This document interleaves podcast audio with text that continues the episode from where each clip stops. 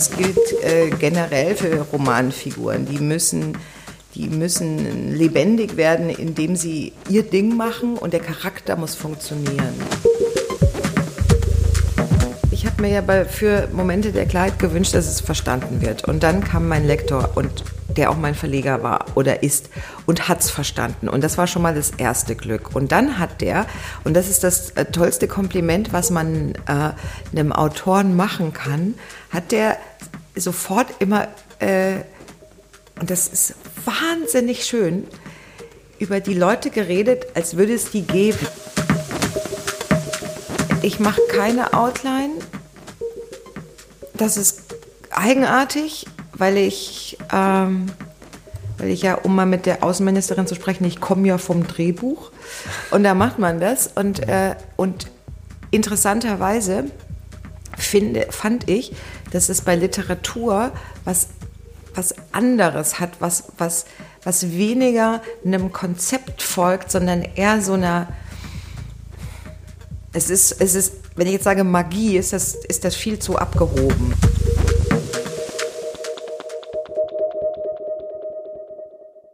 Herzlich willkommen zum Berliner Zimmer, dem Literaturpodcast aus Berlin. Mein Name ist Klaus Rathje, neben mir sitzt Judith Griedel. Und wir haben heute zu Gast Jackie Thome.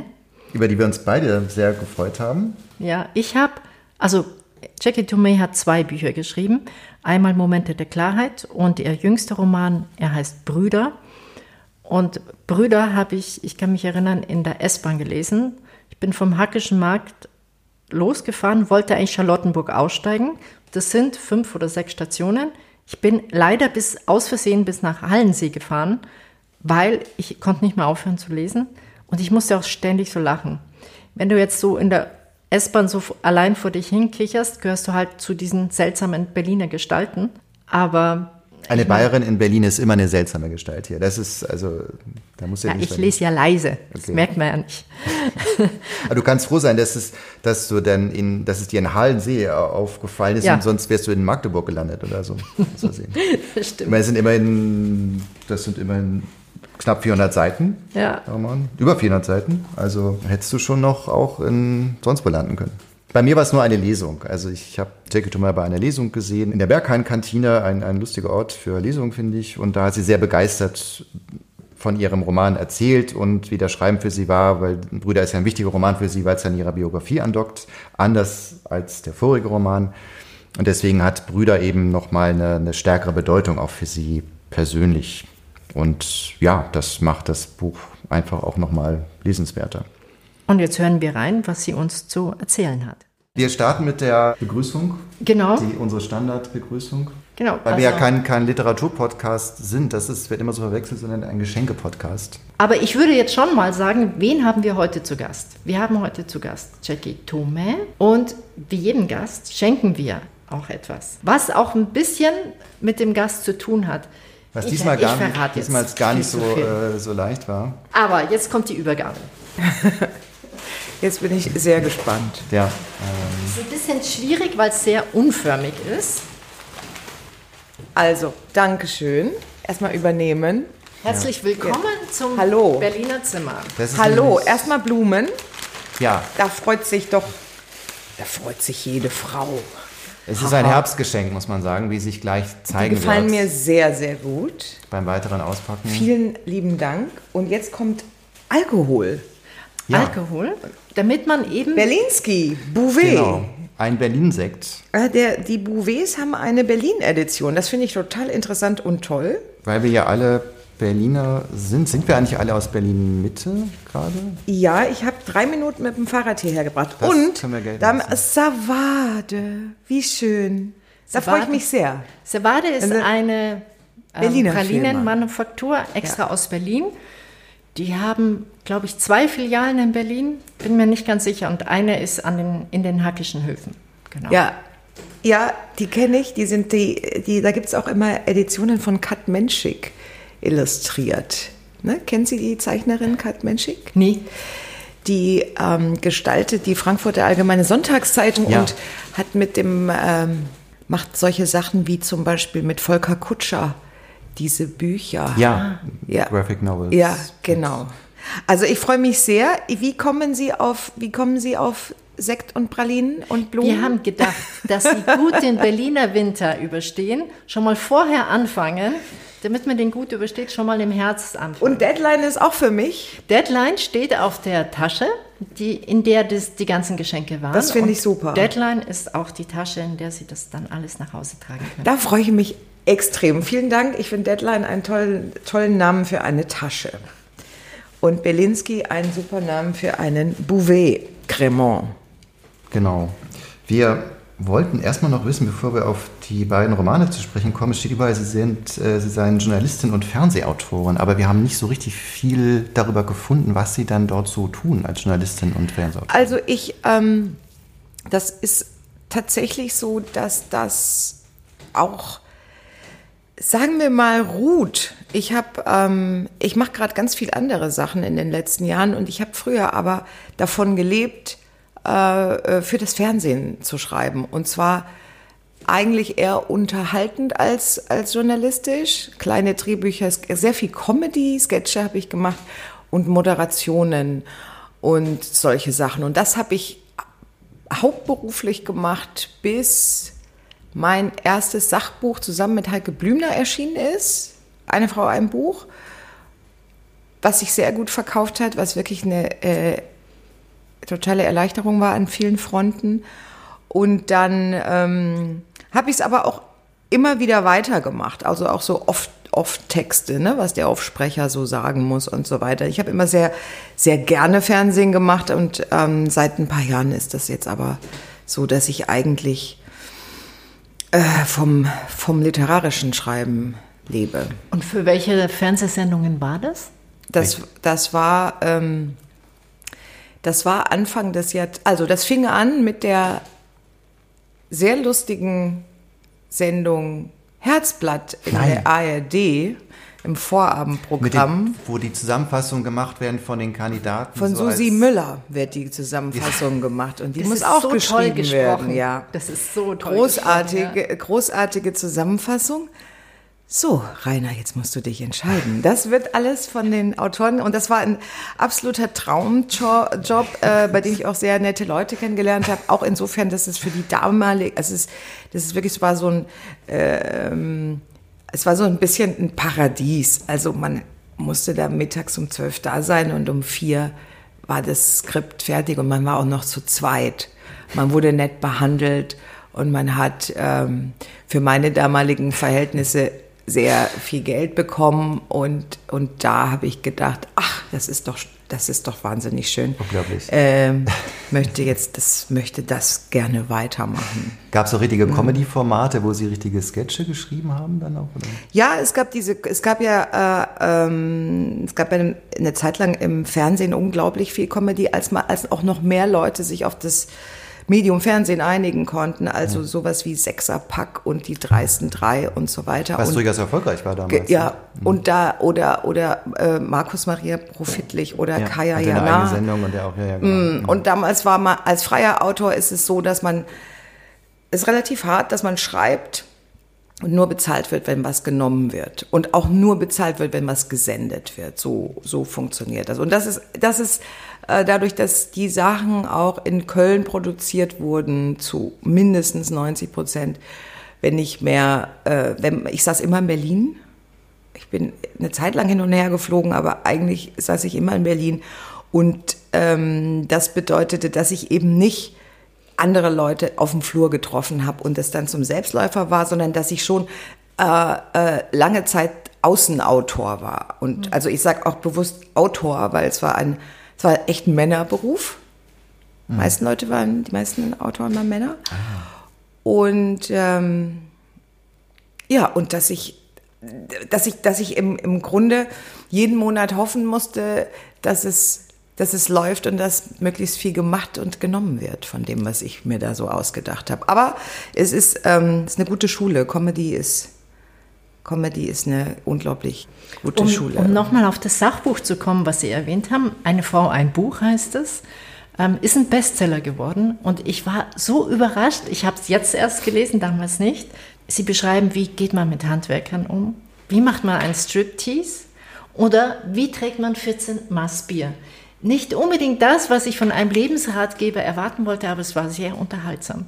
Wie war da die Resonanz auf diese doch schwierigen Lebensphasen, die man da beschrieben hat? Also es ist in, total interessant, das ist ja einerseits lange her, andererseits nicht lange her, weil es war 2008. Ne? Ähm, und, und wie viel in dieser Zeit passiert ist und wie sehr sich unsere Gesellschaft gewandelt hat.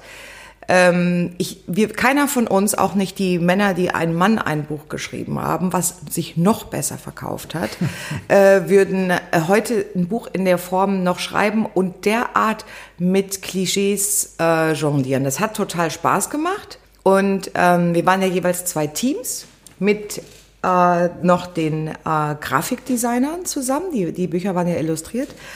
Und ähm, die Männer hatten diesen enormen Überraschungserfolg, haben sofort gesagt, wir schieben jetzt eins für Frauen hinterher und, äh, und haben mich angerufen und ich habe dann zusammen mit der Heike Blümner in einer relativ kurzen Zeit haben wir die Themen zusammengesetzt. Was haben da die Männer gemacht? Was, was, was will eine Frau wissen? Es ist wie dieses, es gab in der Zeit extrem viel dieser Bücher, auch auf dem englischsprachigen Markt.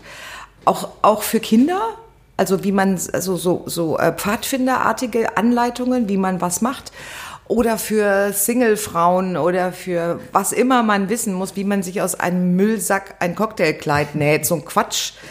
Und wir haben uns dann überlegt, was, was, wie teilen wir das ein und, äh, und, und äh, was will eine Frau denn wissen?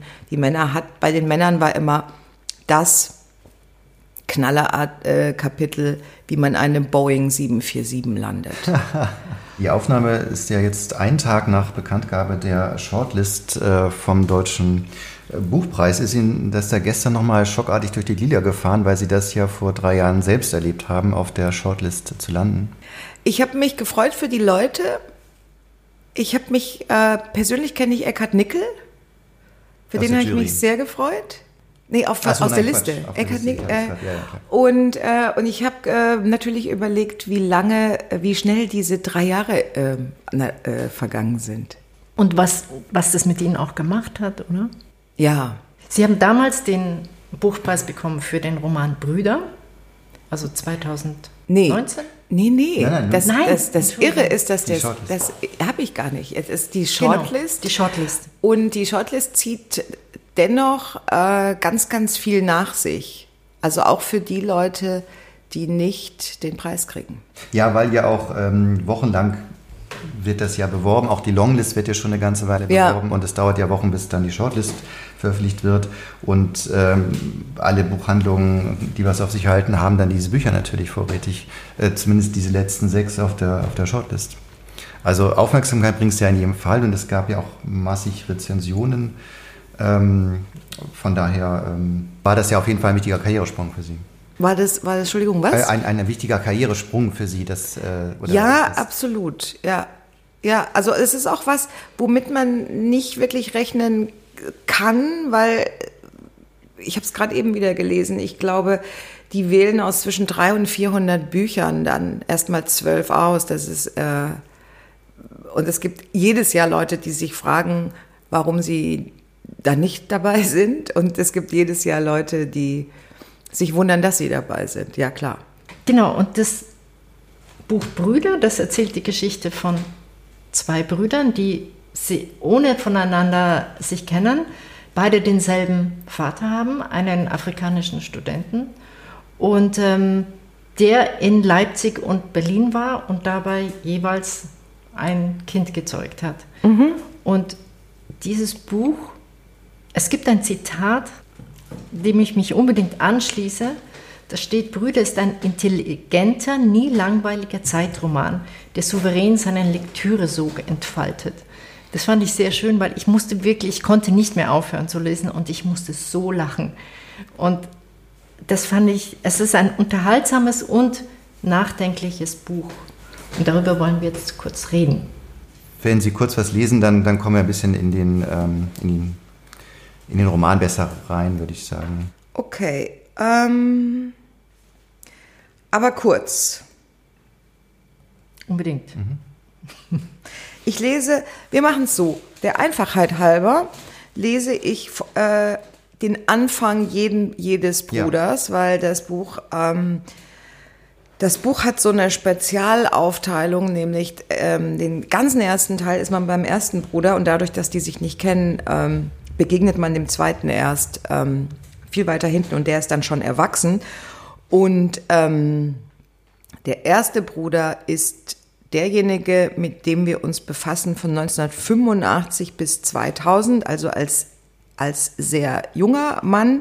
1970 sind die beiden geboren und der deckt auch das ganze Berlin vor und nach Mauerfall plus Partyzeit ähm, ab. Und jetzt lese ich mal so anderthalb Seiten aus Mick, Michael, das ist Bruder Nummer eins. Wieso, fragte Mick sich viele Jahre später, verschwammen die 90er in seiner Erinnerung zu einem konturlosen Nebel, obwohl es sein erstes Jahrzehnt als Erwachsener war. Wenn er sich hineinzoomte in diesen Nebel, der sich als Disco-Nebel herausstellte, obwohl man schon lange nicht mehr Disco sagte, dann sah er, dass doch eigentlich viel Bemerkenswertes passiert war. Ich war dabei, dachte er, wenn er vor dem Beweismaterial hockte, seinen Kartons voller Fotos, Platten, Zeitschriften, CDs und VHS-Kassetten, die er zusammen mit seinem Klavier, die, Entschuldigung, zusammen mit seinem Klavier den einzigen Besitz bildeten, mit dem er durch sein Erwachsenenleben zog. Der einzige offizielle Nachweis seiner Teilnahme an den 90ern bestand in seinem Rentenbescheid, dem er entnahm, dass er damals nicht sozialversicherungspflichtig gearbeitet hatte. Eine nichtamtliche Person also, ohne nachweisbare Abschlüsse oder Erfolge, auf der anderen Seite auch ohne Bankrotte, Vorstrafen oder Scheidungen. Mit heiler Haut davongekommen, ohne äußere Verletzungen und Narben, sogar ohne Tattoos. Glücklicherweise hatte er es bei all seinen Versäumnissen auch versäumt, sich eine seiner unausgegorenen Ideen unter die Haut applizieren zu lassen. Die Fotos aus dieser Zeit ähnelten seinen Erinnerungen unscharf und an unklaren Orten aufgenommen, nachts und überblitzt, rote Augen, geschlossene Augen, konzentrierte, auf den Selbstauslöser wartende Augen, schlechte Farben und Kontraste, keinerlei Atmosphäre, nur ein Durcheinander an Leuten, die scheinbar durch düstere Räume irrten, sich in Wahrheit aber auf legendären Partys befanden. Nein, anhand dieser Fotos würde niemand zum Nostalgiker werden. Und als Zeitgeistdokumente eigneten sie sich, wenn überhaupt, nur für Leute, die tatsächlich dabei gewesen waren. Nachtleben Desperados wie Mick. Doch es gab auch Fotobelege für seine Existenz am Tag. Mick mit Menschen, die ihm nah waren, Mick mit Tieren und Kindern, Mick beim Sport und auf Reisen, Fotos, auf denen er einen Jungen sah, der sich selbst für durchtrainiert und abgebrüht gehalten hatte und der ihm später so harmlos und pausbäckig vorkam wie eine Hummelfigur. 1990 war er 20 die darauffolgenden Jahre verbrachte er gebettet in ein Gefühl von Reife und Überblick, das sich mit Anfang 30 als komplette Fehleinschätzung herausstellen sollte. Seinen altersgemäßen Größenwahnsinn konnte er sich verzeihen, nicht aber seinen leichtsinnigen Umgang mit seiner eigenen Lebenszeit. Obwohl auch dieser altersbedingt war, erwuchs er doch aus der kindlichen Illusion der eigenen Unsterblichkeit. Im Grunde ein schönes Gefühl, ein Geschenk, namens Jugend, das er verprasst hatte. Wie er alles verprasst hatte, was sich ihm zu dieser Zeit anbot, sogar Freundschaften, sogar Liebe. Irgendwann war nichts mehr da. So, das war der Einstieg in diesen Mann und wie es dazu kommen konnte, dass irgendwann nichts mehr da war. Und der andere ist aus der Ich-Perspektive geschrieben und den, dem begegnen wir erst als er schon Mitte 40 ist und Ende 40 und erfahren unchronologisch, wer er ist, wo er herkommt. Und ähm, die Geschichte setzt ein als sein eigentlich sehr stabiles Leben, in das er sehr viel Fleiß und Ehrgeiz gesteckt hat, ihm um die Ohren fliegt. Und der andere Bruder heißt korrespondierend mit Michael Gabriel. Und wir befinden uns im Jahr 2016 in London. Und plötzlich war ich weiß. Ich. Es war nicht die einzige Verdrehung von Tatsachen an diesem Tag, aber die absurdeste. Nicht, dass die Tabloids mich explizit als weiß bezeichnet hätten, das war nicht nötig. Ich wurde weiß, indem sie darauf verzichteten zu schreiben, dass ich es nicht war. Man kannte meinen Namen. In anderen Zusammenhängen war mir das recht. 20 Jahre lang hatte ich alles dafür getan, um an diesen Punkt zu gelangen. Architekten sind keine sogenannten Gesichtspromis, aber um mich besser zu beschreiben, musste man dem durchschnittlichen Zeitungsleser nur ein paar Fotos unserer wichtigsten Gebäude präsentieren und mich Star-Architekt nennen. Und es war klar, wer ich war. Einer von denen, die sich einbildeten, die Welt gehöre ihnen und sie könnten sich alles erlauben. So hatte ich nicht gedacht. Mein Büro hatte so viel gebaut, auch Bungalows für Slumbewohner. Doch in diesem Kontext machte sich ein Wolkenkratzer, ergo ein Phallus, natürlich besser. Mein Wutanfall hatte nichts Sexuelles gehabt, was ich nicht beweisen konnte. Mein Einwand, dass ich das Mädchen kurz für einen Transvestiten gehalten habe, hätte nur eine weitere Gruppe gegen mich aufgebracht, also unterließ ich ihn. Ich hatte keine Chance. Was immer ich auch gesagt hätte, es hätte alles verschlimmert. Ich hätte die sprichwörtliche Scheiße in den Ventilator geworfen, eine ekelhafte Metapher, die niemals in meinem Leben so zutreffend war.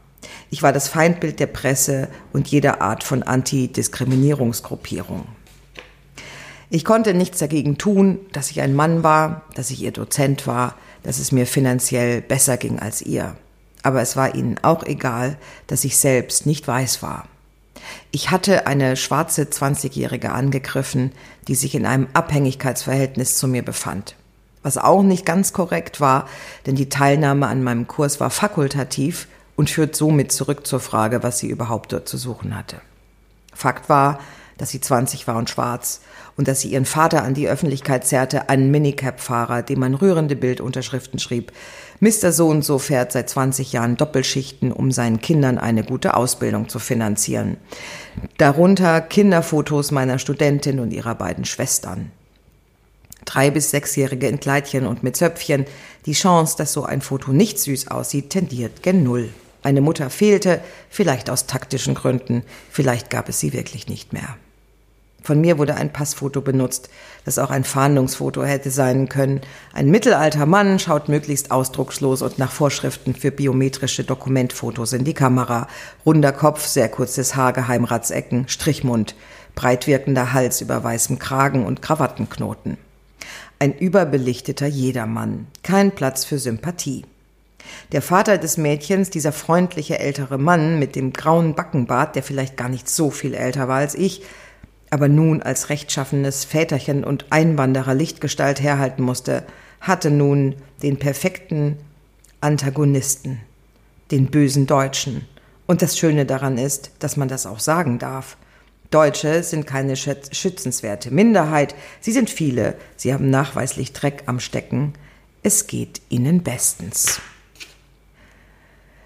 Doch in der Regel war ich auch nicht der Deutsche. So wie man mich nach Mauerfall nicht für den Ostdeutschen hielt, hielt man mich jetzt nicht für den Deutschen. Die Leute sahen mich an, rechneten nicht mit einem deutschen Akzent und hörten demzufolge auch keinen. Das fand ich faszinierend. Obwohl ich definitiv einen deutschen Akzent habe, was denn sonst? Jetzt aber war ich nicht nur wieder der Deutsche, denn wer eignet sich besser als Übeltäter einer süffigen Story? Ich war auch noch der Rassist, Hätte man mir das vorausgesagt, ich hätte gelacht. Sehr schön.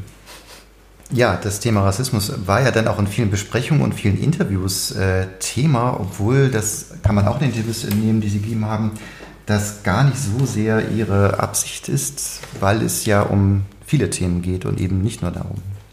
Ja, es ist, ähm, es ist so, dass die ich ja ich ja also den Brüdern meinen Background gegeben habe. Ich habe den Brüdern einen afrikanischen Vater gegeben.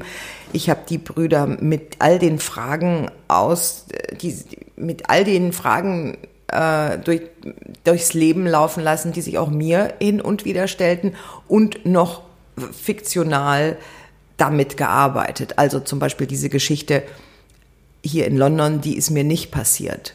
Ähm, Also, dass man dann in meiner äh, in meiner oder in seiner Position in bestimmten Situationen selbstverständlich der Weiße ist und in, der, in, in anderen wiederum der Schwarze. Ähm, ich habe jetzt nicht eine, eine Studentin attackiert als Mann. Es ging auch um dieses soziale Gefälle, was zwischen diesen beiden Leuten stattfindet. Und ich habe 2016 damit angefangen. Ähm, da fing das gerade an, dass, ähm, dass die Dinge, die man per se nicht tun sollte, nämlich andere Leute an, angreifen, aber nochmal eine ganz andere Lesart bekommen haben. Und das ist was, womit er nicht rechnet, denn er hat einfach einen Wutanfall und er hat sich dabei weder was Sexuelles noch was Rassistisches gedacht, was die ganze Sache im Resultat nicht besser machte. Und diese ganzen Sachen habe ich da reingemacht, plus mir war eben wichtig, eine Männerperspektive einzunehmen. Sie haben mal gesagt, dass Sie durch diesen Roman von einer Berliner Autorin zu einer schwarzen Autorin wurden. Heißt das gemacht wurden oder dass Sie das selber auch so für sich empfunden haben? Nee, das, ähm, das hab, war ein Essay für den Spiegel. Und zwar habe ich mir da wirklich überlegt, mache ich das oder mache ich das nicht. Das war im Lockdown 2020 und das war, ähm, das war nachdem George Floyd getötet wurde. Und die Leute riefen alle bei mir an. Und ich fand das, ähm, sagen wir es mal, wertungsfrei, äh, bemerkenswert, dass sie bei mir angerufen haben. Ach so, weil man sie als Instanz gesehen hat, ja. dazu was sagen zu ja. müssen. Und das hat mich und ich habe und dann habe ich mhm. dann habe ich dann habe ich was gesehen, was sich da schon abgezeichnet hat, natürlich seit Brüder. Das war bei Momente der Klarheit gar nicht so es war, es war erstens ähm, vier Jahre vorher, aber es war eben zweitens auch thematisch ging es da überhaupt nicht um die Hautfarben der Leute, die werden da auch gar nicht genannt. Ähm, und bei diesem Buch hatte ich dann diesen, diese Instanzenrolle, die ich teilweise auch fragwürdig und schwierig fand. Was, was, soll ich, was soll ich anderes dazu sagen als jeder andere? Das habe ich die Leute dann auch zurückgefragt. Und dann habe ich in diesem Essay geschrieben, es ist, es ist, äh, wenn wir schon auf, auf dieser Ebene diskutieren, dann ist es, und das ist total interessant, ein White Privilege. Es gibt diesen diesen Katalog mit diesen White Privileges. Und wenn man sich die durchliest, dann ist es so, dass mein Leben eigentlich so funktioniert, dass die meisten auf mich zutreffen. Welcher aber nicht auf mich zutrifft, ist dieser Punkt zu sagen, du musst, müssen Sie, das als Fragen formuliert, müssen Sie ständig für alle Leute ihrer Ethnie oder Hautfarbe sprechen. Und dann dachte ich, genau das ist das Ding. Es ist nicht so, dass ähm, und das ist genau, deshalb, deshalb sind diese Fragen so interessant. Ähm, eine weiße Person muss sich, muss sich nicht schämen, weil zum Beispiel der damalige Präsident Donald Trump was Blödes sagt. Eine schwarze Person hm. ja, fühlt sich ganz anders, wenn Obama was Komisches macht. Also dieses, ja. dieses, diese Sippenhaftsgeschichte, die hm. ist mir da die, die war mir schon immer klar. Also es war jetzt nicht so, dass es für mich alles brandneu war. Aber das ständige Angerufen werden und teilweise, und, und beim Spiegel habe ich dann eben gesagt, fragte mich der Redakteur, was machen wir denn jetzt? Und dann habe ich gesagt, ja, pass auf, dann schreibe ich jetzt was dazu und dann kann genau, ich das, das halt mal sagen. und dann ist das mal so, dann ist das halt mal mhm. gesagt, anstatt ähm, ständig so Anrufe zu kriegen, ob ich nicht bla und bla hat das gesagt, ob ich das auch finde. Und dann sage ich nein, weil alle auch davon ausgehen zu wissen, was ich denke und fühle und dass sie im Grunde von mir nur noch eine Vermutungsbestätigung haben mhm. möchten und das mag ich gar nicht. Und deshalb mhm. war dieser Essay so ein so ein Ding und danach habe ich dann mich nicht mehr groß geäußert. Aber interessante Überstülpunkt, das wäre so, als wie sehr, wenn, wenn was mit Trump ist, dass man dann äh, Julia Frank in Deutschland anruft, weil sie weiß es und jetzt sagen Sie doch mal dazu, äh, der Trump hat jetzt das und das gemacht. Wie finden Sie das als Weiße? So, es, also ja, es wurde, es wurde so unglaublich kurz gedacht und das fand ich, das fand ich dann auch traurig. Es ging immer darum, also erstens wird ständig in Deutschland sowieso so, äh, werden die USA sowieso immer so eins zu eins nach hier versucht, in so einem Übersetzungsversuch äh, benutzt, der, der hier einfach es ist hier einfach, wir haben eine andere Demografie, wir haben ein anderes Justizsystem, wir haben eine andere Geschichte.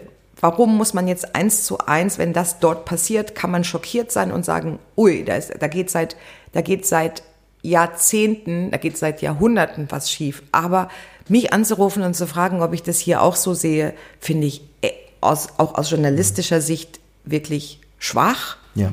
Und zweitens geht es, ähm, es geht um Racial Profiling und das war einfach wahnsinnig denkfaul. Und dann habe ich gesagt, ich bin eine Frau, die ähm, hier als Einzelperson durch die Gegend läuft, die, in, die da und da lebt, nämlich in Mitte in meinem Fall, in Berlin, die schon immer hier ist, die einen deutschen Pass hat, die diese Sprache akzentfrei spricht. Und es geht um Männer. Es geht um Männer, die man profilt. Also müsstet ihr mal junge Männer mit Migrationshintergrund anrufen und fragen, ob, wie die sich fühlen, was denen passiert, ob sie das gerecht finden, ob sie öfter äh, angehalten werden, whatever, aber doch nicht mich. Ich war die fa komplett falsche Person zu diesem hm. Thema. Das war so ein bisschen. Okay. Das lässt dann aber nach. Es ist einfach auch, ähm, ich hatte dann auch das Gefühl, ich ich stehe in der Kartei. Ihr Anliegen ist ja auch gegen das Klischee zu arbeiten. Sie haben in einem Interview gesagt, ähm, ich liefere keine Gruselgeschichten aus dem Osten. Ich bemühe, bemühe mich um einen genauen Blick und damit gegen Klischees, nicht nur was die Hautfarbe betrifft. Und das, also Sie scheinen sich ja sehr genau Gedanken zu machen, gemacht zu haben, dass der Roman eben nicht in eine bestimmte Ecke geht oder auch nichts dramatisiert. Ähm, also das zeugt ja auch von ähm, ja, einem, einem genau Nachdenken vorher. Und das unterstützt ja ihre These, dass es eben nicht einfach ihr Leben nacherzählt ist oder angelehnt ist an ihr Leben, sondern dass sie sehr genau seziert haben, die Jahrzehnte und ähm, die Städte, an denen es spielt. Ja, und auch die, ähm, es ist, das mit dem Osten hat auch ein, äh, das hat natürlich auch Parallelen zu dem, was man im weitesten Sinne über Rassismus sagt, auch wenn ich jetzt nicht mehr über Rassismus sprechen möchte, es hat immer was Verallgemeinerndes. Ja. Und, und das überstrahlt das, was Leute tatsächlich denken, fühlen und was sie speziell macht. Und genau das haben die, haben, habe ich den Leuten selbstverständlich in diesem Buch zu 100 Prozent gelassen. Es ist eben nicht so, wie wir es in vielen Filmen, die im Osten spielen, äh, äh, sehen, dass Leute am Abendessentisch sitzen und über die Stasi reden. So war es nicht. Und, alles äh, ist grau in grau. Ja, genau. Alles sieht gleich aus und, und, und alles hat so eine, so eine feste Form, dass man sofort so holzhammerartig auch diese, diese Menschen äh, einordnet. Diese, diese Leute sind, also das, das gilt, das gilt äh, generell für Romanfiguren. Die müssen die müssen lebendig werden, indem sie ihr Ding machen und der Charakter muss funktionieren. Und, äh, und dafür braucht es eben mehr als, als dieses, dieses Herkunftsding. Auf jeden Fall. Also ich finde auch gerade, das ist in, in Momente der Klarheit äh, auch besonders gelungen, verschiedenste Menschen aus der Großstadt zu nehmen, jetzt hier ein bisschen mehr in der Kreativszene angesiedelt ähm, die in all ihren Schwächen und Abgründen ähm, gezeigt werden. Ähm, und ich habe, also bevor ich den Roman gelesen habe und, und den Titel gehört habe, Momente der Klarheit, habe ich eher was Ernsteres erwartet, aber er ist ja teilweise. Echt, was denn? Der, der, also für mich klingt der Titel ein, ein, also ein bisschen nüchtern gemessen an dem, was, was dann wirklich äh, geboten wird, an wirklich ja äh, Komik auch. Also es ist ja wirklich auch ein, ein komödiantischer Roman, äh, würde ich sagen. Und ich finde, sie beweisen hier eine ganz tolle, witzig, ironische Sprache. Ich, ich bin sehr dankbar dafür, weil ich äh, also für, für meine ironischen Anmerkungen oft gegeißelt werde. Also Judith sperrt mich immer mal tagelang in den Kleiderschrank, weil es nicht mehr erträgt. Und äh, so habe ich in ihnen eigentlich eine Seelenverwandte äh, gefunden. Sie trauen sich ja wirklich, ja, viele witzig ironische Anmerkungen hier zu machen und äh, auch das Thema Trennung, Beziehungstrennung, darum geht es ja nun in der, also geht's ja nun sehr viel, das auch praktisch durch, durch Witz und Ironie eben mit einer Leichtigkeit zu versehen.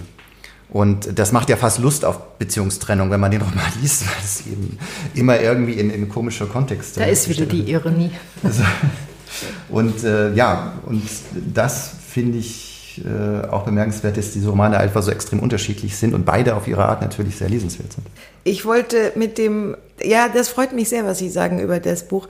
Ich wollte, dass dieses Buch so was Tröstliches hat. Dieses, ja, ja das geht den anderen genauso. Egal wie diese äußere, äh, oft ganz gut aussehende Fläche funktioniert dahinter sind halt diese Abgründe. Und ich habe das Buch geschrieben, als es mir nicht gut ging. Und Ach. das ist das Beste, was man machen kann. Also das ist äh, die, die, die eigene Krise, die wenn es klappt, ja, eine Krise kann natürlich auch so schlimm sein, dass nichts mehr geht.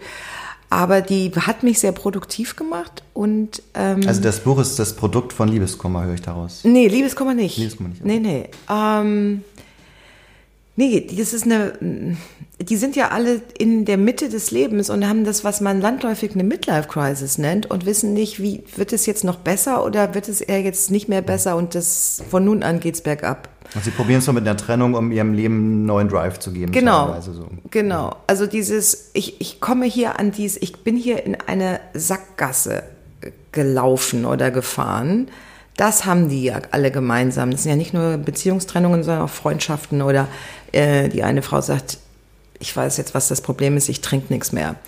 Und, ähm, und genau, und ich hatte zu diesem Zeitpunkt wusste ich nicht so richtig, wohin die Reise geht. Und dann habe ich damit angefangen. Und es ist nicht so, dass ich jeden Tag da saß und mich selber getröstet habe, indem ich jetzt schreibe ich ein Buch, sondern ich habe, ähm, ich hatte tatsächlich auch ein, äh, ein Auftragstief. Und dann, das finde ich interessant, und dann haben Sie gedacht, vom Sachbuch, also Sie waren ja vorher nur, sage ich jetzt mal in Anführungszeichen, Sachbuchautorin und haben dann einen Roman angefangen zu schreiben. Ja. Um aus dieser Krise rauszukommen, verstehe ich das richtig? Ja, ich habe den geschrieben auch, ähm, das ist, ich hatte keinen Vertrag für den. Ich musste praktisch, also, äh, ähm, also das Risiko für den Papierkorb zu schreiben war groß. Das Risiko war nicht riesig, aber es war da. Zumal Sie ja schon Sachbücher rausgegeben hatten, ja. da hat man eher ja so ein Draht so das ist aber so, dass das, es ist aber so, dass es, äh, äh, das läuft getrennt. Also ich, ich kannte natürlich Leute und ich war auch bei einer Agentur. Ähm, es war jetzt nicht so, dass ich, dass ich komplett isoliert war und, und Manuskripte ins schwarze Loch schicken musste. An dem Punkt war ich nicht.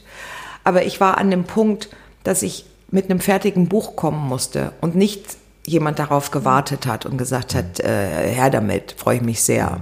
Können wir kurz nochmal eine Seite daraus hören, weil die Sprache ist einfach nochmal anders. Das würde die Sache sehr abrunden, wenn wir nochmal den Unterschied äh, ein bisschen hören. Also ich, weil das so schön kurz ist, lese ich was aus dem Prolog. Ich habe dann nämlich weil ich mir selbst nicht über den Weg getraut habe. Und ich wusste, die Leute lesen die ersten 30 Seiten. Und wenn du in den ersten 30 Seiten nicht rockst, dann ist ja schon viel. Ja, die ersten 30 Seiten. Ich würde sagen, es ist weniger, ne? Also, ohne, also 30 Seiten sollte man schon lesen. 30 Seiten findet man zum Beispiel auch als Leseprobe bei allen äh, Verlagen bei Amazon. 30 Seiten werden übersetzt für die Lizenzenabteilungen. Also weniger ist, glaube ich, mhm. äh, schlimm. Wenn jemand in einem literarischen Verlag arbeitet und nicht in der Lage ist, 30 Seiten von einem Manuskript zu lesen, hat er ein Problem, glaube ich. Ja.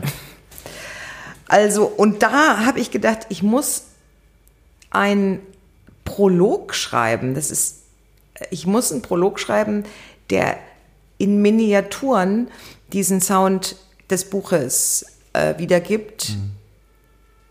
Und der, der, un, der ein, Temp, ein, ein extremes Tempo hat. Das war die Idee. Und da habe ich mir überlegt, ich nehme, ich schreibe den aus der zweiten Person. Mhm. Und das sind die ersten tatsächlich 20 Seiten. Und zwar sind das Leute, die dann später in dem Buch auch gar keine Rolle mehr spielen. Über die unterhalten sich nur zwei der Prota späteren Protagonisten, bei denen auch nicht klar ist, wer es ist. Es hört sich jetzt alles komplizierter an, als es ist.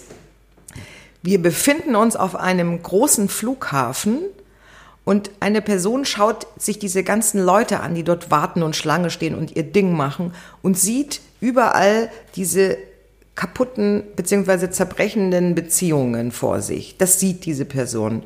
Und später hat mein Lektor gesagt, weißt du was, das ist wie ähm, in, diesem, in dieser romantischen Comedy ähm, Love Actually. Ja. Aber umgekehrt, weil eben Das ist romantisch. da treffen sich alle und sind dann zusammen am Schluss auf dem Flughafen. Und bei mir fängt das Buch an mit auf dem Flughafen. Und man kann davon ausgehen, dass die alle nicht zusammenbleiben. So Und sieht jetzt- es jedenfalls die Figur, die, das, die darauf schaut. Genau, und das sind so Miniaturen. Und jetzt lese ich mal welche, die, die so. Ja, ich lese zwei ganz kleine, ja?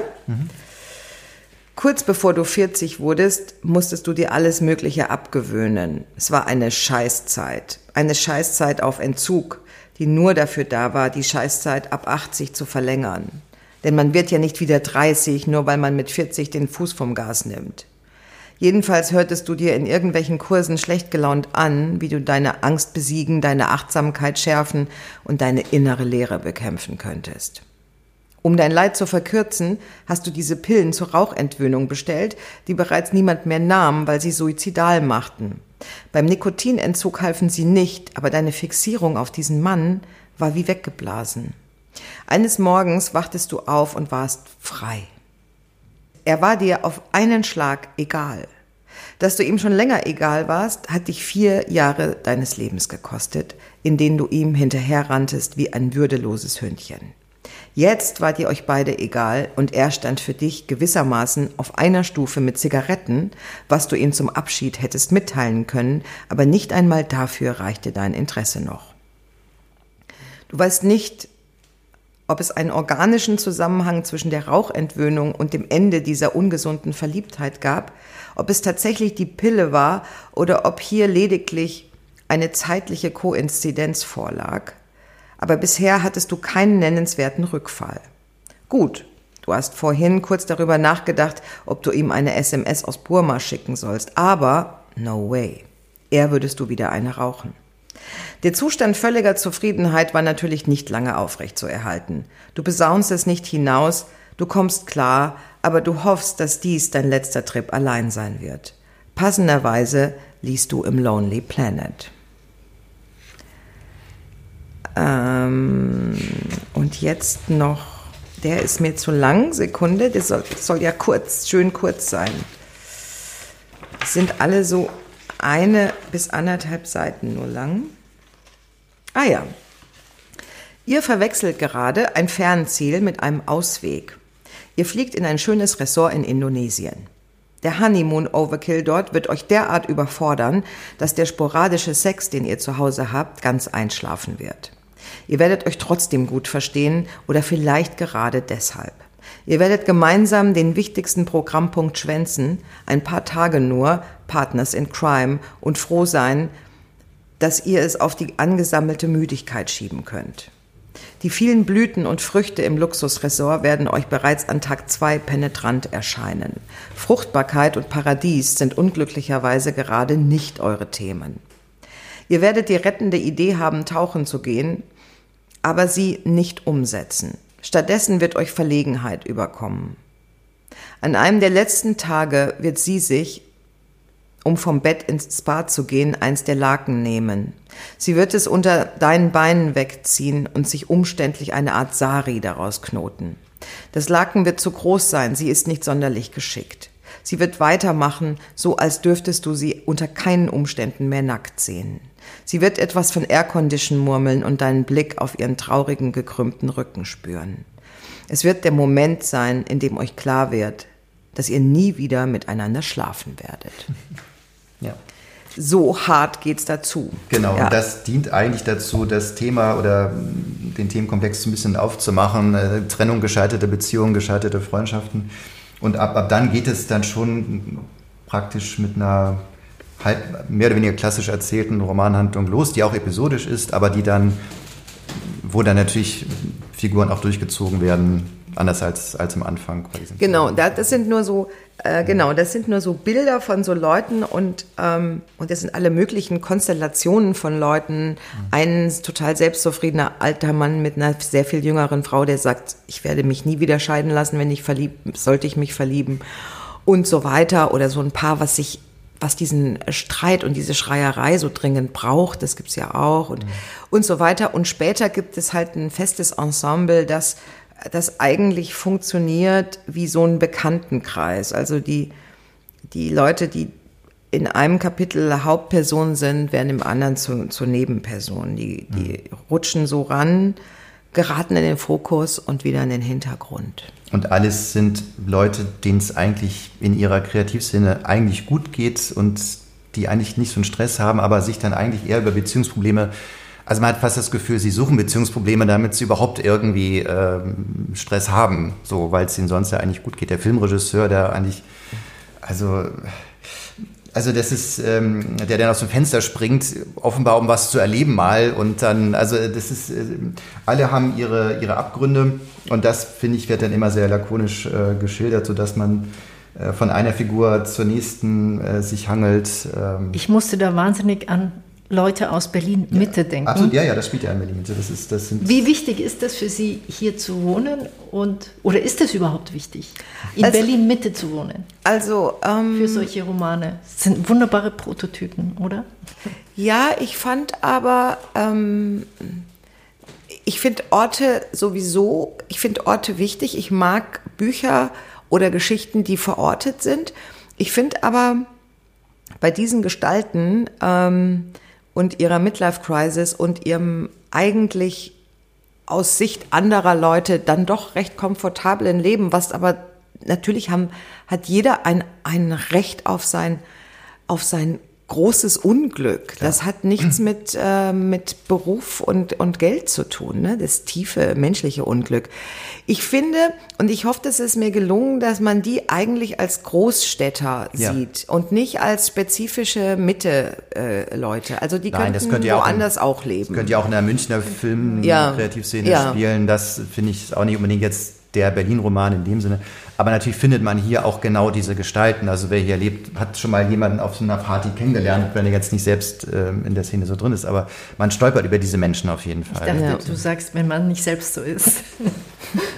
Man findet, jeder findet sich sicherlich auch einen Tick äh, wieder von sich selbst, keine Frage. Aber es ist jetzt, spielt jetzt ja nicht unter Krankenschwestern oder so. Das meine ich, ist ja schon eine bestimmte Kreativszene, die, die ja schon auch eine, eine eigene Blase darstellt. Das ist interessant, dass Sie das sagen, weil mich hat mal auf einer Lesung eine Frau gefragt, so miese Petrik, warum das mhm. nicht Krankenschwestern sind. Und dann dachte ich so, das ist, Leute, das ist genau die, die genau sowas fragt man nicht, nicht weil es böse ist, sondern weil das, weil es einfach falsch ist, an ein Werk, was auch immer für ein Werk ranzugehen. Du fragst auch nicht, äh, du fragst auch nicht die Leute, die sich Star Wars ausgedacht haben, warum spielt es da und nicht auf der Erde? Ja, warum, warum wird da der Klimawandel nicht thematisiert? Ja. Würde man bei Star Wars jetzt auch nicht unbedingt. Äh, also ich, ich habe ähm, dadurch, dass ich ja nicht ein, dadurch, dass ich, dass ich jetzt nicht eine Autorin bin, die, die, die, die sehr viel im, ja, die, die sehr zurückgezogen ist, sondern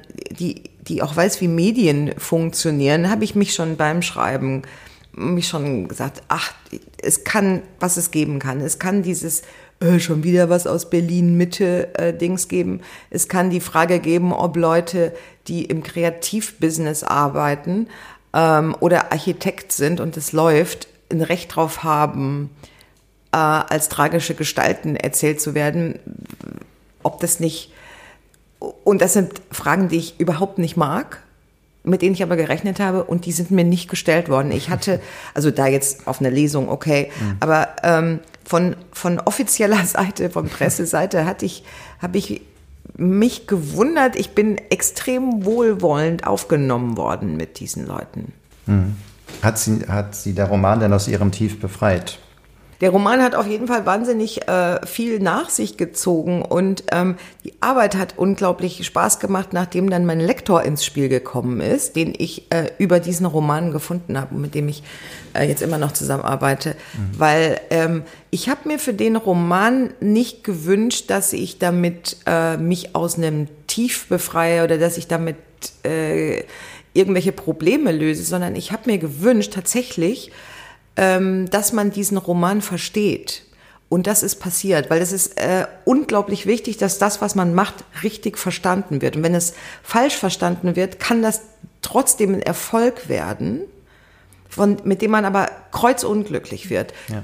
Beispiel, nach eine Frau ein Buch, das war, äh, ähm, das war ja ein finanzieller Erfolg, hatte ich die Befürchtung, dass wenn ich damit komme und dass auch noch das Liebesding dabei ist, Dass dass, ich in, in Frauenliteratur äh, eingeordnet werde. Und äh, ich will überhaupt nicht äh, auf Frauenliteratur runterschauen, aber das ist de facto, erfüllt es die Frauenliteratur-Kriterien nicht. Es hat kein Happy End, es ist nicht, es ist nicht äh, feel good, es ist nicht Frau ähm, ist alleine und heiratet am Schluss, what, was immer, sondern es ist es ist, wie es ist. Und deshalb war es ganz wichtig, dass die richtigen Leute sich für das Buch interessieren. Ja, das scheint gelungen zu sein. Wir müssen zum Spiel kommen, so langsam. Genau, wir haben in jedem Podcast ein Spiel uns ausgedacht für unseren Gast. Ähm, Sie erzählen uns drei Anekdoten, zwei davon sind wahr und eine ist gelogen und wir stellvertretend für die Zuhörerinnen und Zuhörer finden heraus, welche. Ja, wobei, Judith, ich möchte dir noch anbieten, dass du auch diesmal aussetzen kannst. Die letzten Folgen lief es ja nicht so gut bei dir bei dem Spiel und um die eine Ich denke, das, soll jetzt, das sollen jetzt unsere Zuhörerinnen und Zuhörer entscheiden ist, und ähm, okay, okay. ich gehe nicht mehr auf diese kleine Spitze. Also, ähm, raten Sie beide unabhängig voneinander oder äh, müssen Sie sich einigen? Nein, wir müssen uns nicht einigen. Das ist, ist auch in Nee, den seltensten Fällen gelungen, muss man Genau. dazu sagen. Wir treten eigentlich gegeneinander an, kann man sagen. Okay. Aber ich Äh, gewinne meistens. Also, ich mache so, dass ich die drei Anekdoten, ähm, dass ich die chronologisch erzähle. Also, dass ich anfange mit der ersten und zwar Anfang der 90er, ganz Anfang der 90er, 1990. 91 habe ich tatsächlich hier auf der Brunnenstraße gewohnt. In einem besetzten oder nicht ganz legalen Haus, wie sie einmal in einem Interview Also die, die, da hatten Leute Mietverträge, wir zum Beispiel, mit, mit sowas wie der WBM, so einer ganz Achso, nur die- die öffentlichen... Besitzverhältnisse waren nicht geklärt. Genau, und manche Leute, ich weiß nicht was, und da, Mhm. da WM wohnten, ist die Wohnungsbaugesellschaft ja, Mitte. da Ja. wohnten alle möglichen, äh, äh, alle möglichen Leute drin. Ähm, und ich wohnte zusammen mit einer Freundin aus Leipzig mit Carmen und wir hatten eine, eine Zwei-Zimmer-Wohnung, von der ich das Berliner Zimmer hatte. Das Berliner Zimmer ist das große mit dem Fenster in der Ecke und ich war entsetzt, wie dunkel Die das Anekdote war. passt sehr gut in diesen Podcast, wenn Ja. ich das nochmal sagen darf. Ja, weil die, äh, genau, deshalb, deshalb fiel sie mir dann auch wieder ein. Ich hatte das Berliner Zimmer, das Fenster war in der Ecke und das Licht kam nur in den vorderen Teil dieses Zimmers, weil auch noch eine Brandmauer direkt vorm Fenster war. Ne, das war im Hinterhof.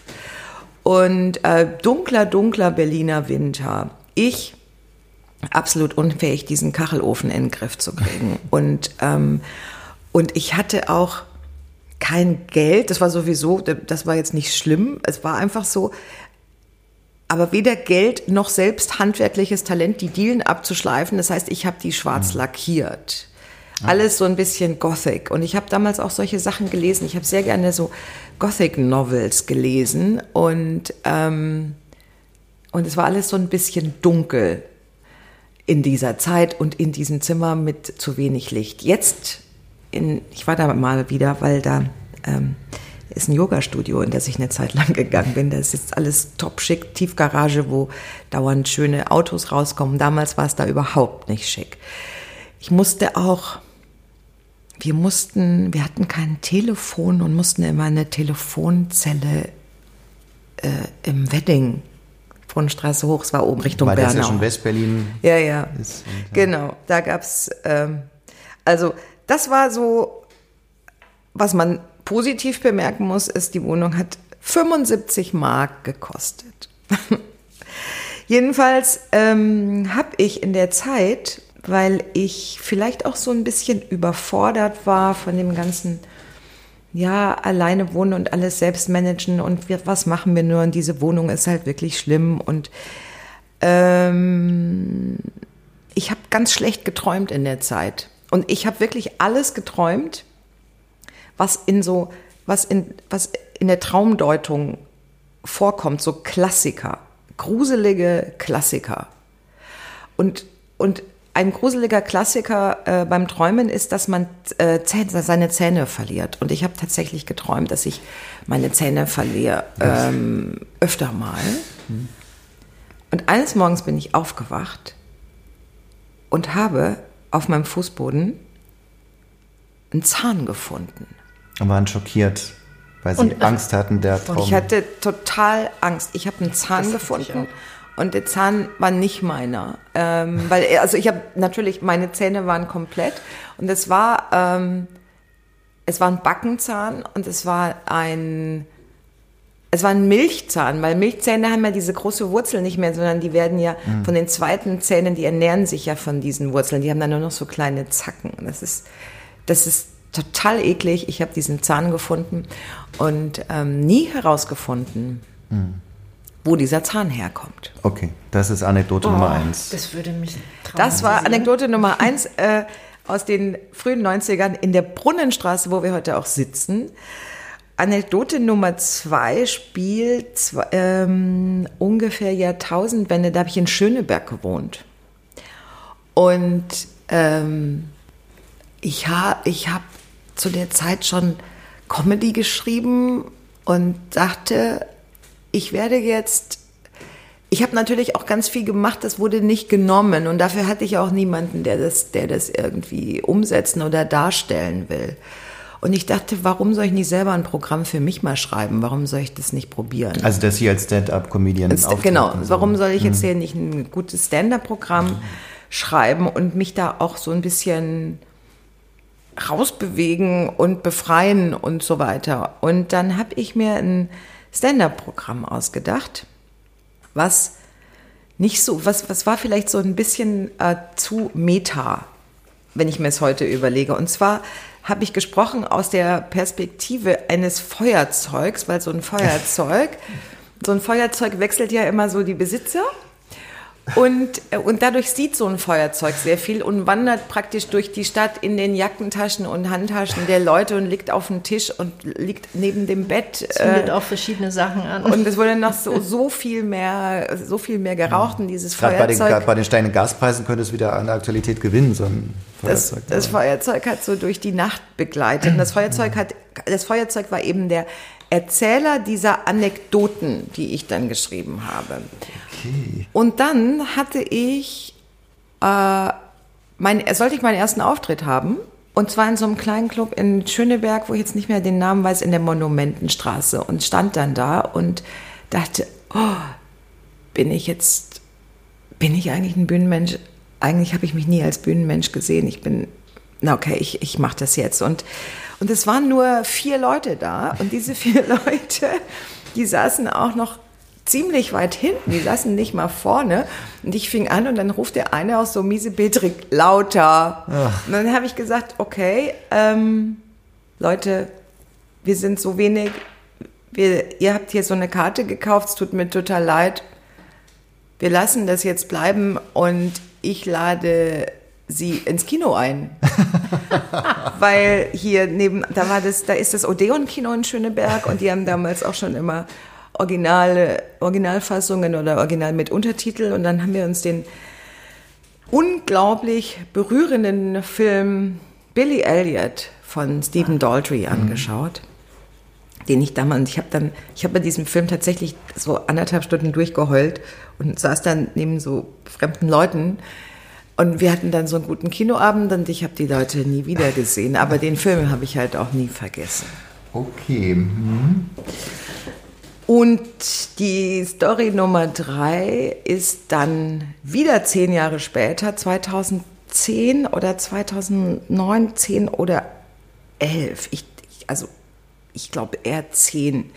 Sind ein sehr guter Freund und ich am 30. Dezember spontan nach Rio de Janeiro geflogen.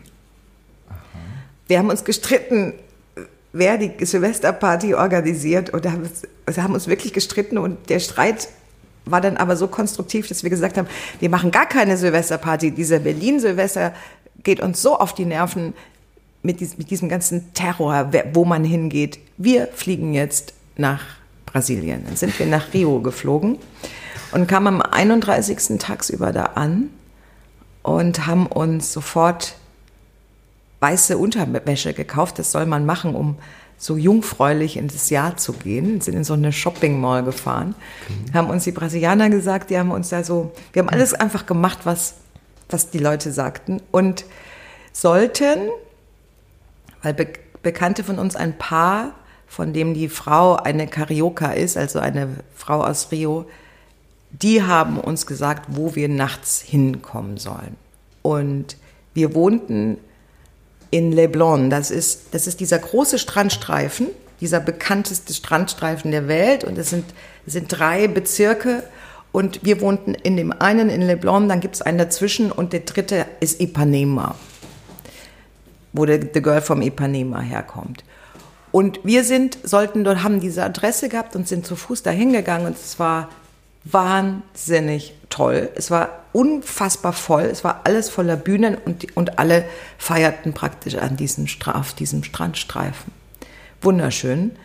Ähm, es war voll, aber es war nicht aggressiv oder gefährlich. Es war einfach nur voll. Und dann sind wir ewig durch diese Massen gegangen, bis wir diese Adresse gefunden haben, sind dahin, sind da hoch. Das ist in einem dieser Hochhäuser in der ersten Reihe und kommen in so eine hübsche 60er Jahre Wohnung, die gar nicht groß war. Ganz, ganz klein und, was heißt ganz, ganz klein? Die wird so 60 Quadratmeter gehabt haben.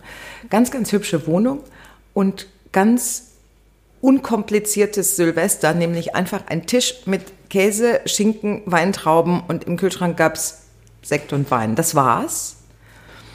Und es war alles so, so so unprätentiös und nett. Und die Leute waren jeden Alters und, ähm, und die Gastgeberin war 99 Jahre alt und unfassbar elegant und gut aussehend. So würde man gern mit 99 aussehen. Und als dann die eine Dame nach unten wollte, um da an den, also auch an dem Strand ist alles voller Bühnen vom brasilianischen Fernsehen, von den Radiostationen. Da tritt dann ständig treten da irgendwelche Stars auf. Das ganze, die ganze Silvesternacht durch bis zwölf. Und als die eine Dame dann nach unten gehen wollte, um da einen Auftritt zu haben, wurde uns klar, wo wir sind, was das für eine Party ist, die da so unprätentiös und, und sympathisch daherkommt. Die, ähm, die 99-jährige Dame war die Mutter von Chico Buarque und die Schwiegermutter von ähm, Joao Gilberto. Und diese Frau, die unten auftreten sollte, war Mucha. Mucha. Die waren schon nicht mehr zusammen, also die waren schon da geschieden zu dem Zeitpunkt. Aber ähm, das war diese, diese Boaque Gilberto-Familie. Und da hat es uns Silvester hin verschlagen. Und weil die aber alle so unglaublich angenehm und understatement waren, wurde da auch gar kein großer Wind drum gemacht. Ich war aber immer sehr großer Fan von, äh, von Chico Buarque und deshalb war das so, ähm, ja, das war so ein Geschenk, plötzlich bei seiner Mutter zu Silvester in dieser niedlichen kleinen Wohnung in Rio de Janeiro zu stehen. Was reiner das, Zufall war. Was? Was reiner Zufall war. Das war, also das war reiner Zufall. Also, und vor allem war es so schön, dass wir vorher nichts wussten. Dass wir, es wurde einfach gesagt, wir sind, wir sind da und da und hier ist die Adresse und kommt doch dahin. Mhm. Also ich versuche das jetzt nochmal zusammenzufassen. Ich wollte, ich könnte das so gut wie bei Herzblatt. Also, die Geschichte Nummer eins ist die Wohnung ohne Telefon für 75 Euro, nein, Mark, die aber dennoch Albträume beschert. Mhm. Die Wohnung Nummer zwei ist das erzählende Feuerzeug, das Tränen weint bei dem Film Billy Elliot. Die Erzählung Nummer drei ist die Wohnung in Rio de Janeiro mit der 99-jährigen Gastgeberin, die sich dann als die Mutter von Chico Buarque entpuppt. Jetzt müssen Sie uns noch mal kurz sagen, für die, die es nicht wissen, wer ist Chico Buarque? Chico Buarque ist ein äh, brasilianischer Sänger, dessen bekanntestes Album das steht sogar, in, sogar in Brüder hört der das am Schluss immer. Das heißt Construção. Und ähm, der war auch Aktivist, also der ist auch während der Militärdiktatur dann äh, ins Gefängnis gekommen und rausgegangen und bekannt, äh, weltbekannter ist natürlich Joao Gilberto, der mit Astro Gilberto und Stan Getz diese Hits hatte, diese Bossa Nova Hits. Ähm, und die beiden sind eben Schwäger für eine Zeit lang geworden und das war jetzt die Mutter. Jetzt haben wir natürlich viele Fragen. Einmal, Sie haben gesagt, das ist jetzt heute einmal zu der Wohnung. Das ist heute ein Yoga-Studio. Nee, das Yoga-Studio ist daneben. Ah. Und ich sehe dann, wenn man aus dem Yoga-Studio rauskommt, das Yoga-Studio hat eine Remise, wie viele Yoga-Studios, wenn man da rauskommt, sieht man in diesen Hinterhof rein, wo jetzt alles natürlich kein Vergleich mit damals Gibt es den schwarzen ist. Boden noch? Ist, ist, da so ein gähnendes schwarzes Loch? Nee, ich weiß das ja nicht. Ich war ja nie ja, wieder in der Wohnung. Okay. Mm, das ohne Telefon stimmt. Das hatte ich auch, als ich nach Berlin und zwar, ich bin 2001 und da gab es noch, kein, immer noch Telefon. kein Telefon. Oder? Und da gab es tatsächlich, da mussten dann alle zu der Telefonzelle gehen. Und es gab eine Telefonzelle in der Fähr-Berliner Straße, die hatte irgendwie einen Fehler oder wurde damals noch von ähm, Ostberlinern so manipuliert, dass man nur 20 Cent, äh, 20 Pfennig einschmeißen musste und dann konnte man egal wie lange telefonieren. Das weiß ich noch. Zu mhm. der sind dann alle hingepilgert. Also er scheint mir eigentlich, aber das mit den Gothic Novels, ich weiß nicht. Mich würde bei Geschichte 2 interessieren, äh, ähm, nochmal als stand Wieso sollte man, ganz kurz, wieso sollte man nicht Gothic Novels lesen? Sie ist aus Bayern, sie kennt sowas nicht. Das ist, das ist ein also, kulturelles Problem. 1990, da waren sie 18.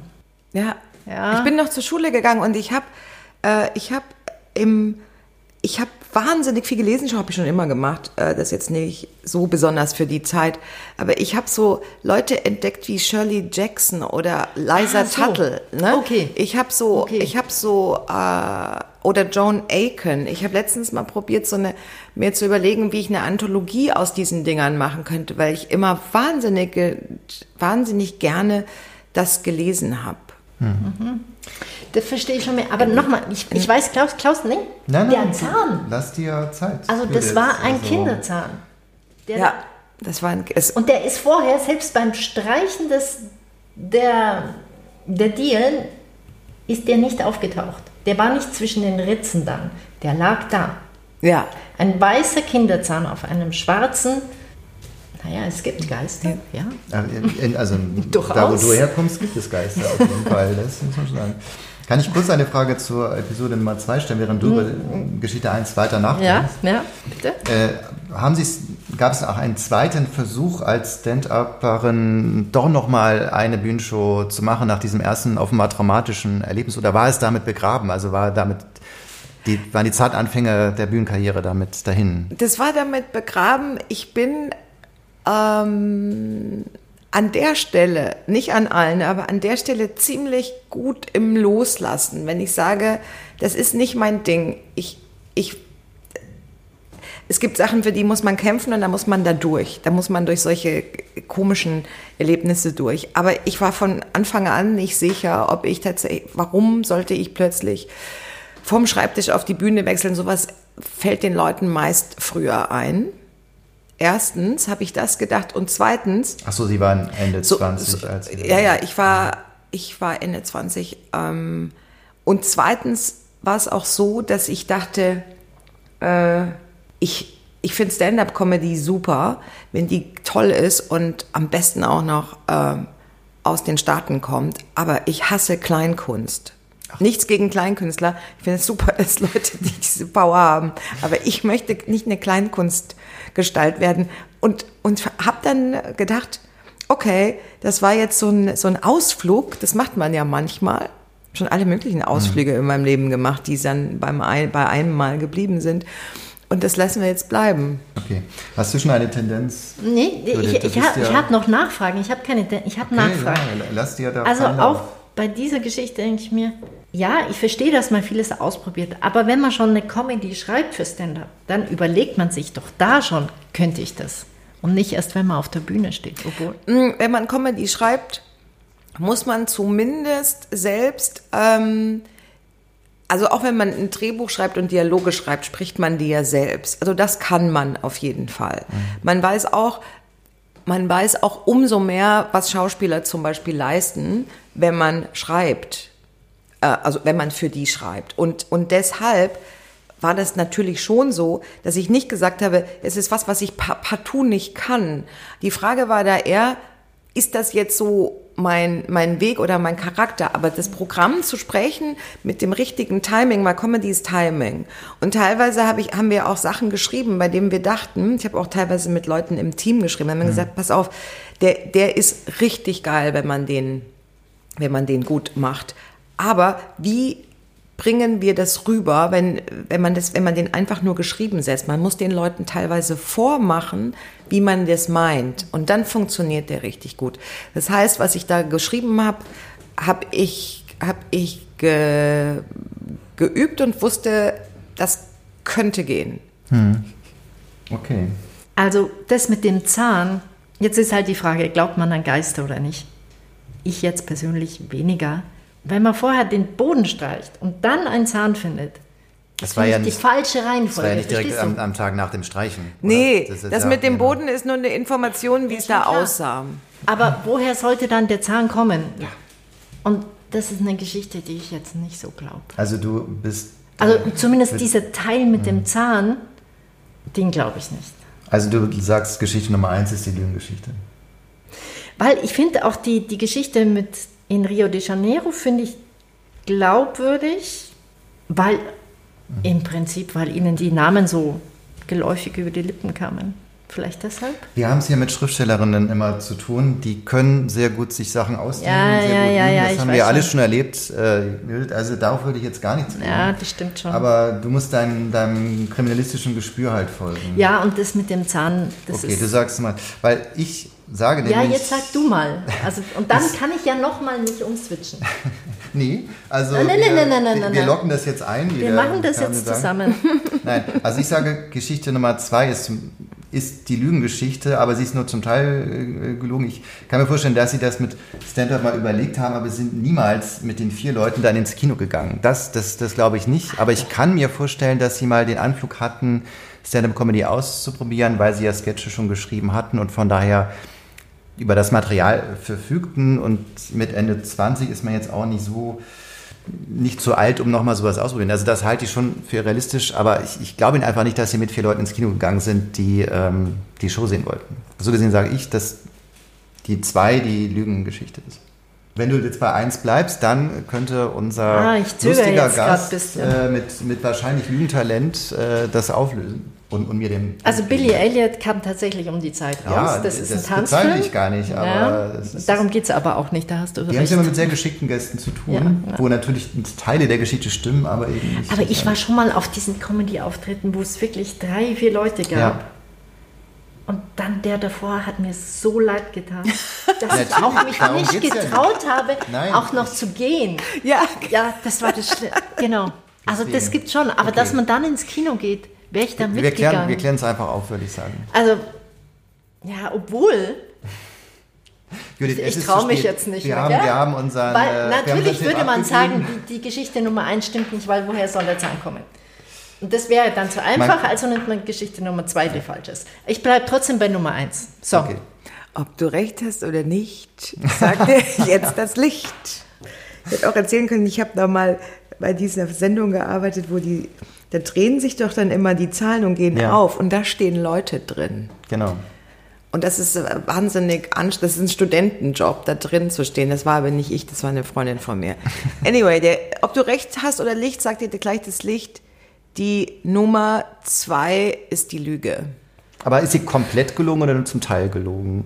Die ist komplett gelogen Komplett, und das, äh, die ist, also das Ding ist so. Es ist nahe, ich habe sie mir ausgedacht. Es stimmt, dass ich in Schöneberg gewohnt habe. Es stimmt auch, dass dieser Club in der Monumentenstraße ist. Es stimmt, dass ich in den Filmen Billy Elliot im Odeon-Kino war im Jahr 2000. So funktioniert ja auch Fiktion, wenn die, wenn die realistisch ist und nicht Fantasy. Ähm, es stimmt, dass ich mich natürlich ähm, für Stand-up interessiert habe, in der Zeit noch viel geguckt habe, mir überlegt habe, mh, Soll sollen ich wir das mal so ein machen ganzes? Programm, aber ich wollte selber nie auf die Bühne. Okay. Und die Geschichte mit den, ach, jetzt haben sie hier ein Ticket bezahlt, komm, wir gehen ins Kino. Das ist eine Story, die habe ich geklaut von einem total bekannten Comedian, nämlich hat mal in so einer Talkshow erzählt, Happy Kerkeling. Nein, aber, ich- und der hat das aber wirklich gemacht. Ja, das fand ich total Wie ist charmant. das passiert? Das fand ich total charmant, dass man dann zu diesen drei Hanseln, weil die ja treues Publikum sagt, ja los, jetzt trinken wir ein Bier oder gehen ins Kino. Sehr gut. Okay, sehr schön. Aber es, es hätte auch in ihrem Fall stimmen können, weil so, so weit weg war es nicht, war die Qualität. Ja. Und das mit dem Zahn ist wirklich passiert. Und das mit dem Zahn ist wirklich passiert und das ist natürlich, wie soll sowas sich aufklären? Also, mm, Klar. Aber äh, gruselig, ja. Aber das ist, passt auch in die, in die etwas düstere Berlin-Zeit der 90er, wo einfach komische Sachen passiert sind, wo man in seltsamen Häusern war. Also das. Äh, ja, das ist, äh, es ist eben auch so eine, so die, die Anfang, der, man darf auch eben nicht immer so unterschätzen, dass die, die, die Anfang der 90er war natürlich voll ästhetisch und so weiter, die 80er. Ja. Und die 80er waren eben so ein bisschen Gothic. Und auch die Stimmung. Also, also ist ja nicht so, dass ich eigentlich lieber äh, in rosanen, in einem rosanen Kleid rumgelaufen wäre. Ich war ja selber auch so ein bisschen so drauf und war auch sehr offen für sowas. Und dann hat man halt mal einen fremden Zahn ja. Im Zimmer. Das haben wir alle schon erlebt in Berlin. Klar. So Also- ist das. Mich würde interessieren, weil ich meine statistische Auswertung hatte gegeben, dass Sie ja alle vier Jahre einen neuen Roman rausbringen. Damit wäre 2023 eigentlich der nächste. Oh ja, ich muss, da muss ich mich beeilen. Also, aber es ist nichts so in der Mache, worauf wir uns freuen können als begeisterte.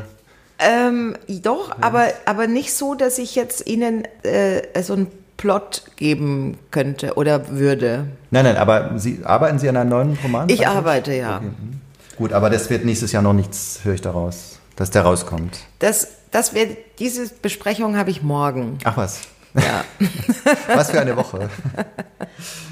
Und vielleicht nochmal, wie schreiben Sie, haben Sie da, wir haben Ihnen ja die Tüte Deadline Ja, ja. geschenkt. Setzen Sie sich selbst eine Deadline, wird Ihnen die gesetzt? Wie, ich sage jetzt mal, wenn man am Anfang eines Romans steht, wie schaffen Sie es, sich hinzusetzen und zu schreiben? Eine Deadline ist ganz wichtig. Ich hatte ja bei Momente der Klarheit, wie gesagt, keinen Vertrag und dadurch keine Deadline. Ich hatte also, und eine Deadline wäre mir fast wichtiger gewesen als ein Vorschuss. Hm. Das ist auch gelogen. Aber. Naja, beides ist schön, aber. Also beides wäre schön kommt- gewesen. Ich hatte also keine Deadline und ich wusste, weil ich ja ähm, dann doch ein, jemand war, der eine Schreiberfahrung hatte und auch eine Disziplinerfahrung und eine Strukturerfahrung. Ich wusste, ich brauche eine Deadline, ich muss mir die jetzt selber setzen, weil sonst komme ich zu dem Punkt, an dem mir der Text niemals reicht und ich mich anfange, um mich selbst zu drehen. Du musst den irgendwann loslassen und rausschicken und sagen, hier nimm und alles andere wird besprochen und im Nachhinein geändert. Und es kann auch sein, man schreibt den Roman nochmal um oder dreht den komplett, aber der muss irgendwann raus. Und ich wusste nicht, wann es sein sollte. Und ähm, dann habe ich damals immer die Horoskope der Astrologin Susan Miller gelesen. Ach. Ja, und Susan Miller, viele Leute lieben Susan Miller, weil die auch immer so warmherzig ist und Dear Cancer, hmm, it's a great month for you. Und dann wusste ich, das ist, ich hatte einen so einen Tag, an dem es so ein, so ein Dreieck gab von so Gestirnen. Ich wusste, und das sollte so ein unfassbar super Tag sein. Und an dem Tag habe ich es rausgeschickt. Mich würde da noch interessieren zu dem Roman. Ich kann mir vorstellen, dass man natürlich, wenn man in so einer Großstadt wohnt, über diese Szene ein bisschen stolpert oder ein bisschen haben sie sich auch im Fernsehgeschäft selbst natürlich äh, getummelt äh, und man dann über das Thema Trennung, also dass man das behandeln möchte. Aber hatten Sie sofort die Idee, das auch in so einem, mit so einem Witz zu versehen? Also kam das Komödiantische, war das auch gleich da oder hat sich das entwickelt? Es hätte das, es hätte ja auch ein normales Drama sein können, rein theoretisch. Nee, ich wusste, ähm, ähm, ich wusste, was ich unbedingt machen muss und was ich habe, also auf meine, was auf meiner Haben-Seite steht. So, so, so muss man ja daran gehen. Und ich wusste, ich habe, ich kann Dialog. Und wenn es mir zu dramatisch wird, das vergesse ich manchmal tatsächlich unterwegs und dann schreibe ich, ich denke, eigentlich könnte das auch lustig sein. Du kannst die schlimmsten Sachen, also äh, Drama und äh, Tragödie und Komödie gehören ja zusammen, die spiegeln sich und nicht und die sind ohneinander ja eigentlich fast nicht möglich.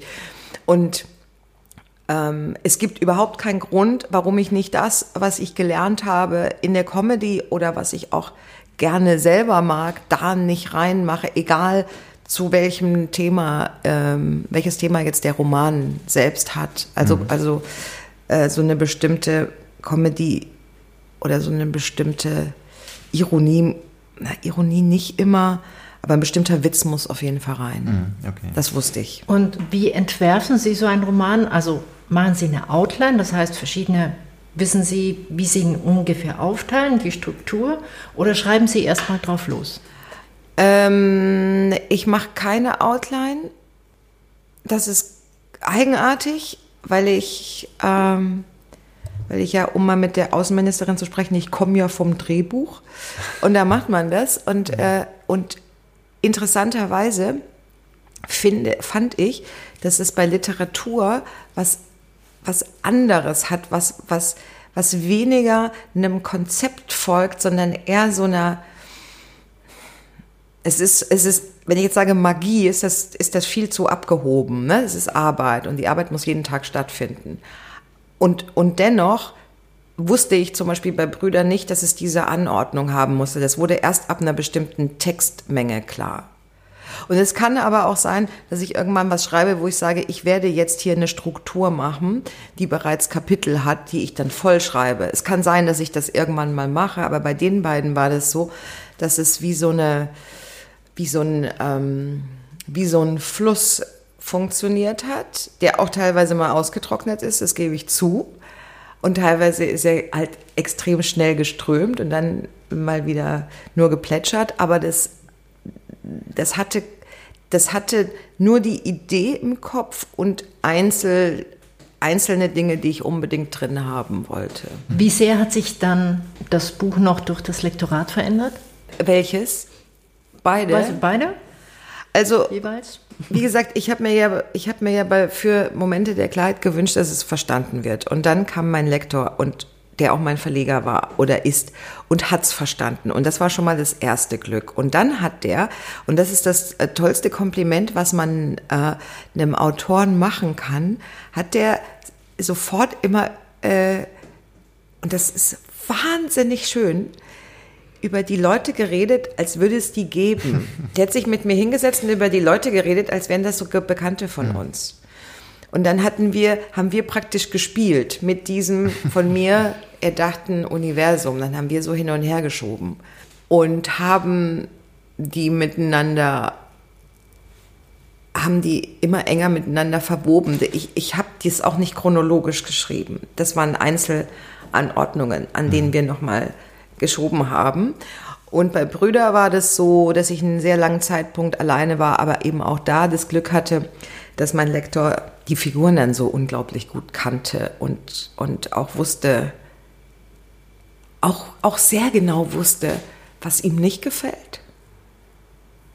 Und, ähm, und dann gibt es so eine Phase, in der muss man in der Lage sein, die Kritik zu akzeptieren und, und da durchzugehen, durch so eine Arbeit, in der es dann eben auch mal knallt und der eine besteht auf seinem Standpunkt und der andere sagt, glaub mir bitte, das ist Quatsch, lass uns das bitte rausnehmen. Aber das haben Sie durchgestanden und äh, sind zu einem konstruktiven Ergebnis ja. gekommen und haben sich ja. nicht getrennt wie die Leute in Ihrem Roman. Nee. Nee, ich habe das, das vergisst man dann auch ganz schnell, weil das ist nicht eine persönliche Verletzung, obwohl natürlich ein Text was sehr Persönliches ist, sondern das ist so ein Arbeitsprozess. Und wenn man mit jemandem den macht, vor dem man zu keinem Zeitpunkt den, den Respekt verliert und trotzdem sich streiten kann, weil das ist ganz wichtig, aber weiß, dass, dass man sich weiter mag, dann, äh, dann ist das, dann ist das unbezahlbar. Wie sieht Ihr Arbeitsalltag aus? Es gibt keinen klassischen, den ich jetzt so. Ich lese es total gerne. Ähm, ich lese total gerne Schriftstellerinterviews, in denen die über ihre Arbeitstage und ihre Struktur reden. Finde das wahnsinnig interessant. Ob Aber Sie können doch wieder was von Habe Kerkeling klauen.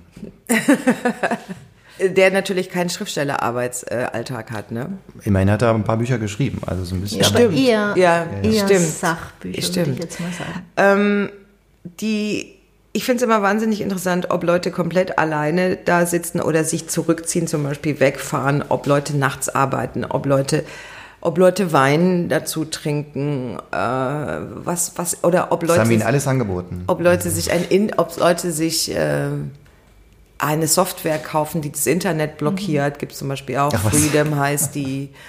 Ähm, das finde ich Freedom. Finde ich total interessant, was andere Leute so tun.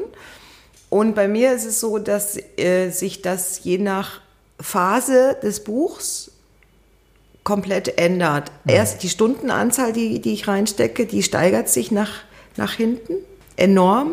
Das Tempo steigert sich dann irgendwann, auch wenn genug Text nämlich da ist, dass man ständig auch äh, äh, den ändert und die Intensität. Und ich habe früher sehr viel nachts gearbeitet, auch sehr gerne. Und in den letzten Jahren hat es, hat es leider so ein bisschen nachgelassen, dass es, äh, ähm, dass ich eben nicht sagen kann, mm, ich habe am Tag, am Tag denke ich nach, am Tag mache ich Dinge, die mir gefallen, am Tag mache ich Dinge, die ich tun muss, weil man die tagsüber macht. Und dann habe ich genug Zeit ab, wenn die Welt schläft. Das habe ich, ähm, das ist wahnsinnig schön und romantisch, aber das geht nicht mehr. Das kann ich nicht mehr so gut. Vielleicht kann ich es irgendwann wieder, aber im Moment schlafe ich dann schon lieber nachts. Das können wir als Schluss lassen. Ich schlafe lieber nachts, genau. Das war also unsere Begegnung mit Jackie Thomas. Also ich fand die umwerfend, sage ich jetzt mal. Klaus, wie ging's dir? Ich muss mich diplomatischer ausdrücken, aber ja, nein, es war eine tolle Begegnung. Auf jeden Fall, ich meine, alle meine Versuche, ihr Wein anzubieten, das war ja äh, ne, später Nachmittag äh, die Aufnahme, hat sie abgewehrt und dafür sich für einen tollen Teemix entschieden. Der heißt Clear Sky, weil die Schachtel steht noch da von der Aufnahme. Eine Mischung aus Brennnessel, Fenchel und Süßholz. Und genau das, so würde ich Jackie Tomei auch beschreiben. Das stimmt, es spiegelt ihre Persönlichkeit wieder, so viel kann man sagen, ja. Nein, aber es war uns äh, ein Vergnügen und Und wir danken nochmal, oder was heißt nochmal, wir danken Branka Prilic dafür, dass sie unsere Äs und As und vor allem die Lautstärken der Stimme, äh, also ich mache keine S, ich weiß nicht, was dass du sie meinst. unsere Äs und As rausschneidet und die Lautstärken der Stimmen dann doch, weil Klaus immer so. Wer, wer, Ihr hat eigentlich, schon. wer hat eigentlich das Lügenspiel gewonnen in dieser Folge? Und war das nicht Das derselbe? sollen nicht unsere. War das nicht derselbe, der auch in der letzten Folge das Lügenspiel? Ah, wir können es ja nochmal nachholen. glaub, du bin, verwechselst ich bin mir nicht sicher. Na gut, also wir sagen mal bis zum, bis zum nächsten Mal.